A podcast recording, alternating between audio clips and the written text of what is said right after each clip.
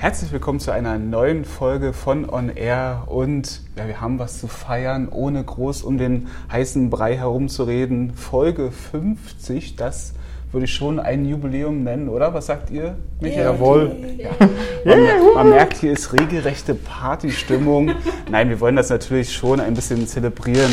Genau, wir werden so ein wenig die Anfänge des On-Air-Podcasts beleuchten und unsere Lieblingsthemen über, über diese reden, wozu natürlich Amazon gehört, dazu später mehr, und der äh, Logistikbereich. Aber Micha, vielen Dank, dass du die Zeit nimmst. dich, äh, dich kann man ja als, als quasi als äh, größte On-Air-Konstante bezeichnen. Du warst von Anfang an mit dabei und fast bei jeder Sendung, wenn du nicht gerade Urlaub hattest oder so oder unterwegs warst, ja. im Namen des On-Air-Podcasts, sage ich einfach mal, warst du eigentlich mit dabei, ne? Ja, glaube schon. Hatte ich schon ein bisschen ich hab, Spaß. Ich habe nicht mitgezählt, wie viele Folgen ich das, mitgemacht habe. Das wollte ich noch machen, ehrlich gesagt, um mich, mich zu überraschen mit dieser Zahl. Ich werde übrigens, ähm, habe ein paar Statistiken rausgesucht, die ich ab und an mal droppen werde, um das Ganze ein bisschen aufzufrischen. Aber stimmt, das wollte ich auch heraussuchen, wie oft du dabei warst. Aber ich würde sagen, bei 50 Folgen 40. So Hätte ich auch so geschätzt. Ne? So ja. kann man schon sagen. Stimmt. Das hat ja aber auch Spaß gemacht immer, oder? Na klar. Bei der ersten Folge warst du auch dabei, oder? Äh, die erste Folge habe ich sogar ganz alleine gemacht. Tatsächlich, ja? Ja, ja, damals war es ja noch so, da ähm, das, die, die Grundidee war ja, dass wir Audio-Interviews machen mit Geschäftsführern und damit sind wir auch gestartet, dass wir uns ein Mikro geschnappt haben und das quasi gemacht haben und haben dann aber auch recht schnell gemerkt, dass es halt auch cool ist, so in einer Konstellation mit mehreren Leuten einfach über Themen zu reden. Genau, ja. Weil Interview, Podcast gibt es ja auch zu Genüge. Und dann haben wir das halt aufgezogen, dann vor allem halt, als du da warst, weil die genau. Moderation ist ja schon eine Herausforderung, aber da bist du ja. Das, das kam dann ab Folge 18, das war meine erste Sendung. Genau, und du hast gerade schon die Interviews erwähnt. Das waren, also wir haben exakt 16 Unternehmen interviewt im Zuge des On-Airs. Dazu zählten, ich zähle jetzt alle auf, weil auf diesem Wege können wir ihnen auch nochmal danken. Kann man auch mal machen, oder? Die Otto Group Etsy, die Fuck Up Nights, Beanie, Spinlab, Kleiderkreise, das war eine Nutzerin. Mhm. Ähm, im Zuge des, äh, des, des Shitstorms, was Kleiderkreise entgegengefahren ist, als sie Gebühren, ein genau, Gebührenmodell ja, ein, eingeführt haben. Genau, sie haben das Bezahlmodell, glaube ich, auch umgestellt und da ging genau. einiges ab und da haben wir mit einer Nutzerin geredet. Neuromarketing Labs direkt zweimal. Das verwunderte mich. Kannst du dich daran noch erinnern, warum zweimal? Warum auch nicht, ähm, kann man ähm, auch sagen. Beim ersten Mal ging es tatsächlich einfach nur darum, äh, wie der Mensch Werbung wahrnimmt. Mhm. Und beim zweiten Mal ging es dann direkt um das Thema ähm, Werbung mit Kindern, ähm, wie Kinder auf Werbung reagieren ich und bin, was da die Unterschiede ich sind. Ich muss dich gerade fasziniert angucken, was für ein Bärengedächtnis du hast, weil es ja schon über zwei Jahre jetzt her. Echt? Ach, nicht, nicht schlecht, beeindruckend. Genau, Sportcheck waren auch dabei, Galeria Kaufhof, Glossybox, Buchreport, Digitale Gesellschaft, e.V. Gelbe Seiten, Time Matters und FDI um mal alle zu nennen, die wir interviewt haben, 16 Stück, also knapp ein Drittel von den Sendungen. Ne? Und um direkt gleich noch eine Zahl zu nennen, wie viele Hörer wir hatten, 13.512, das waren, ich wollte mal so einen kleinen Vergleich äh, bringen, exakt so viele Einwohner hatte der Ort Erlensee im Jahr 2015, Erlensee im schönen Hessen. Man kann also sagen, die komplette Stadt hat uns zugehört. aber, aber nur die Stadt. Nur die Stadt im Prinzip. Danke Erlensee auf diesem Wege. Wir freuen uns sehr darüber. Genau. Und wir haben ja auch, wie du schon erwähnt hast, nicht nur Leute interviewt, sondern auch über Unternehmen gesprochen. Und ich habe mal recherchiert, welche Unternehmen da am häufigsten vorkamen. Auf Platz 4, den teilen sich drei Unternehmen, und zwar Zalando, Rocket Internet und DHL mit jeweils zweimal. Nicht, nicht auf mein Zettel gucken, jetzt müsst ihr raten. Auf Platz 3, wer könnte das sein? eBay. Na, da haben wir schon Platz 2 mit siebenmal. Nein, Platz 3 ist Facebook, äh, die wir dreimal thematisiert haben. Und natürlich auf Platz 1, wer sollte das anderes sein? Amazon. Achtmal, also quasi einmal mehr als eBay, hatten wir Amazon in irgendeiner Art und Weise als Thema. Und damit kommen wir doch auch zu dir, Tina. Du als Amazon Watchblog Chefin und Amazon-Expertin hast dich natürlich auch des Öfteren damit beschäftigt, nicht nur bezüglich des On-Airs, sondern auch schriftstellerisch. ja, Ne? ein wenig hochgegriffen, aber ja, Vielleicht, vielleicht, kannst du, redaktionell. vielleicht, vielleicht kannst du mal kurz äh, damit anfangen, wa- wa- was fasziniert dich jetzt, ich formuliere es mal so, ohne dass jetzt jemand diesen Begriff Faszination direkt irgendwie auslegt oder zu sehr auslegt. Was fa- fasziniert dich so sehr am Unternehmen Amazon? Warum haben wir dieses Unternehmen so oft betrachtet? Weil Amazon wie kein anderes Unternehmen ist. Amazon ist unglaublich breit aufgestellt und Amazon hat halt seine, seine Hände überall.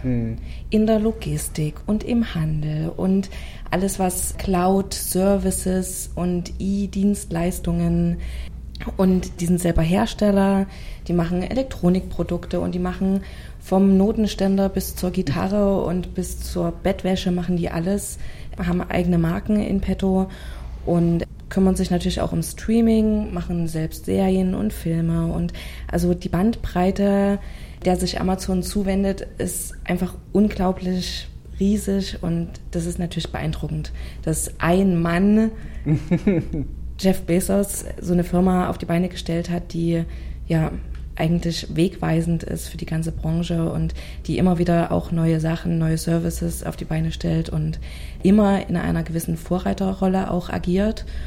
Ähm, natürlich auch für den Handel. Amazon ist immer ein Konkurrent, auch immer eine Art Erzfeind, aber trotz dieses auch negativen Images für die Händler spricht der Erfolg von Amazon für sich. Genau, und ich habe dich vor der Sendung quasi aufgefordert, natürlich ganz freundlich, äh, vielleicht etwas rauszusuchen, was dich in der Zeit am meisten fasziniert hat. Was hast du da rausgesucht?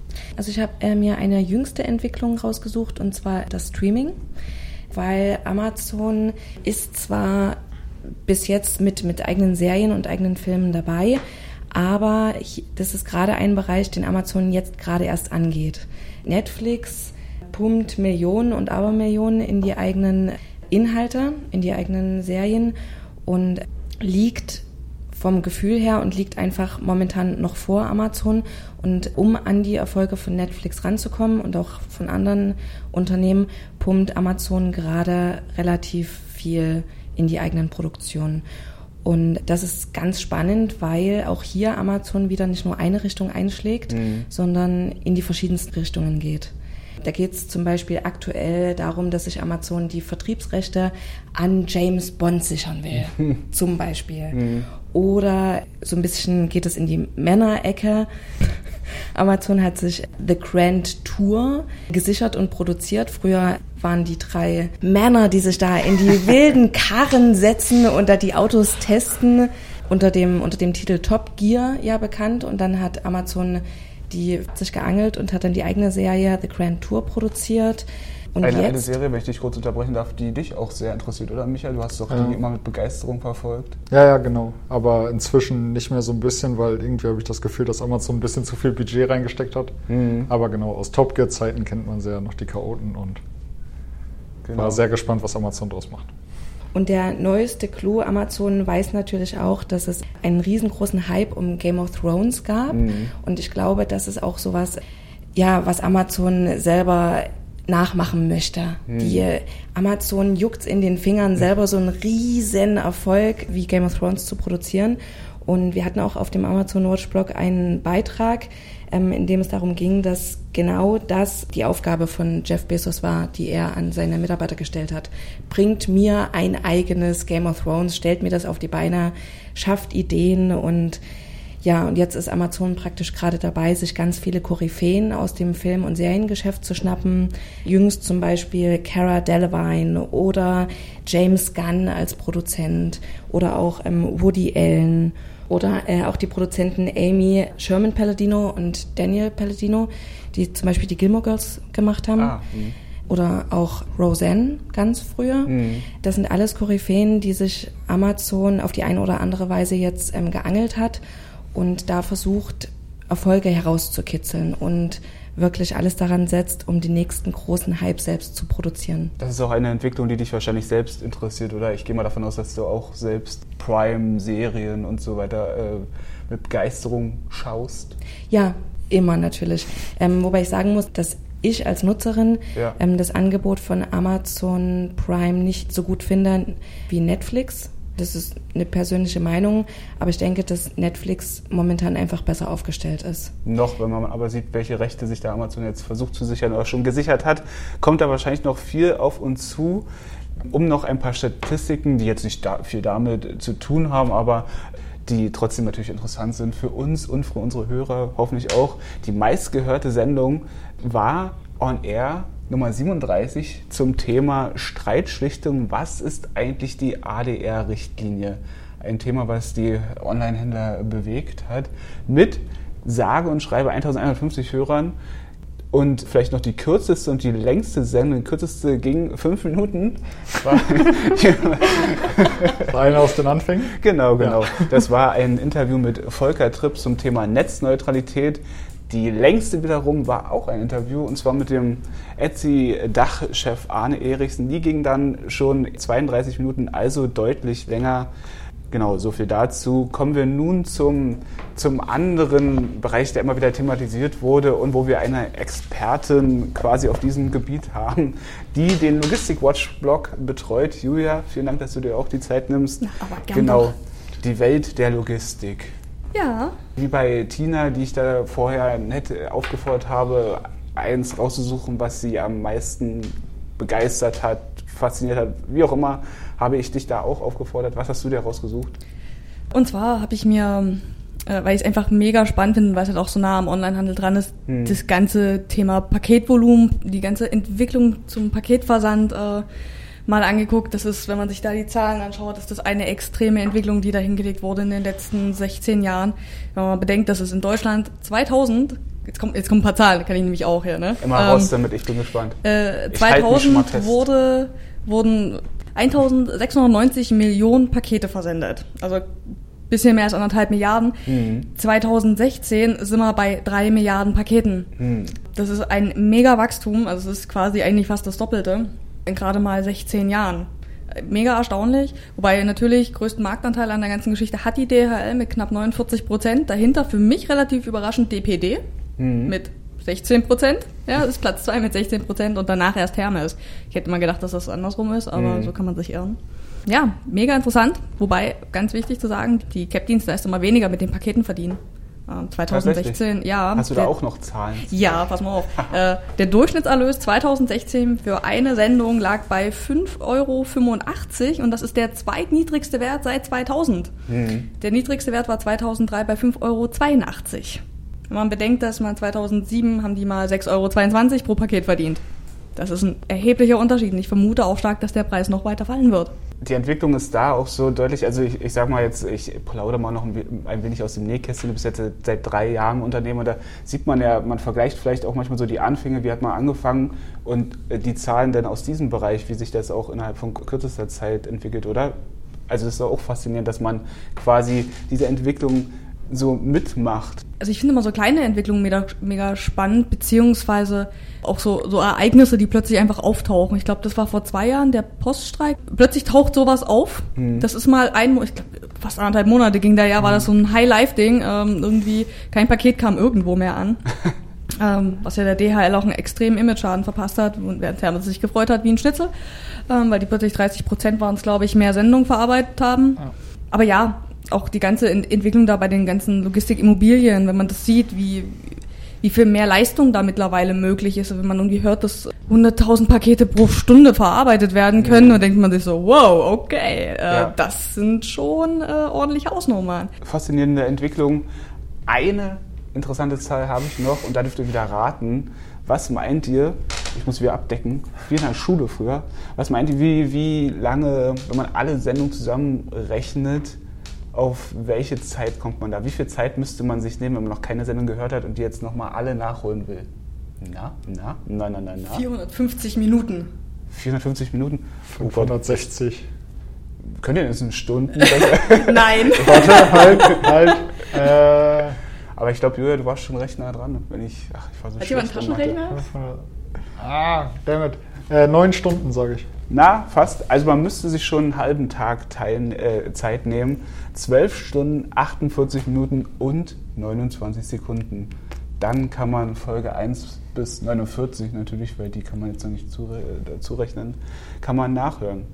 Nicht schlecht, oder? Einen halben Tag. das, also bevor man sich irgendeine Netflix-Serie, bevor man die durchbinscht, da kann man auch mal sich. äh, On die- Air durchbingen? Ja, genau, genau so sehe ich das auch. Super. Wollt ihr noch irgendwas loswerden, was euch so auf der, auf der Seele brennt? Jetzt ist die Chance dafür. Heute können wir machen, was wir wollen. Folge 50 bei so einem Jubiläum. Da kann man sich wirklich. Wollen wir noch Happy wirklich, Birthday singen oder so? wenn du Nein. möchtest, da Nein, würdest mö- du aber, möchte ich glaube ich, Nein. alleine singen. Ich habe, ich hab, guck mal hier, Micha, ich habe auch noch eine Danksagung äh, geschrieben, weil ich finde, auf, also das ist genau auch der richtige Zeitpunkt, auch mal einfach, um mal einfach mal Danke zu sagen. Den zahlreichen Zuhörern, weil ich finde, also es wird jetzt hier nicht tränenreich oder so, aber ihr könnt trotzdem ruhig schon mal die Taschentücher Ich wünschte, ich hätte mein raus. Handy dabei, dann könnte ich hier noch schwer tragende Musik mit reinspielen. das wäre Kann er, kann er doch dann in der, in der Post. Ja. Da kann er das dann bauen. Genau, aber also, nee, um jetzt mal ernst zu bleiben, so selbstverständlich ist es ja nicht, dass man sich einen Podcast anhört über, über so eine Sachen in Zeiten, wo irgendwelche komischen YouTube-Videos mit, mit äh, dubiosen Themen, provokanten Themen immer noch an der Tagesordnung sind, dass man sich hinsetzt und auch mal den ruhigeren Sachen sein Gehör widmet. Und äh, da finde ich, kann man meines Erachtens auch mal Danke sagen. Deswegen sagen wir jetzt, äh, also sagen wir jetzt nicht im Chor oder so, wir sagen, einfach, sagen einfach Danke fürs Zuhören. Ich habe ja vorhin schon gesagt, wie viele das bisher waren und ich hoffe, da kommen noch ganz viele hinzu. Danke fürs Zuhören, sage ich. Ähm, weiterhin kann man natürlich auch onlinehändlernews.de verfolgen und den Amazon und den Logistik-Watchdog, wie wir gerade gehört haben, haben wir da die Expertise am Start. Genau, vielen Dank fürs Zuhören und äh, wir machen einfach weiter so und seid uns weiter treu. Bis dann. Ready? Allzeit bereit.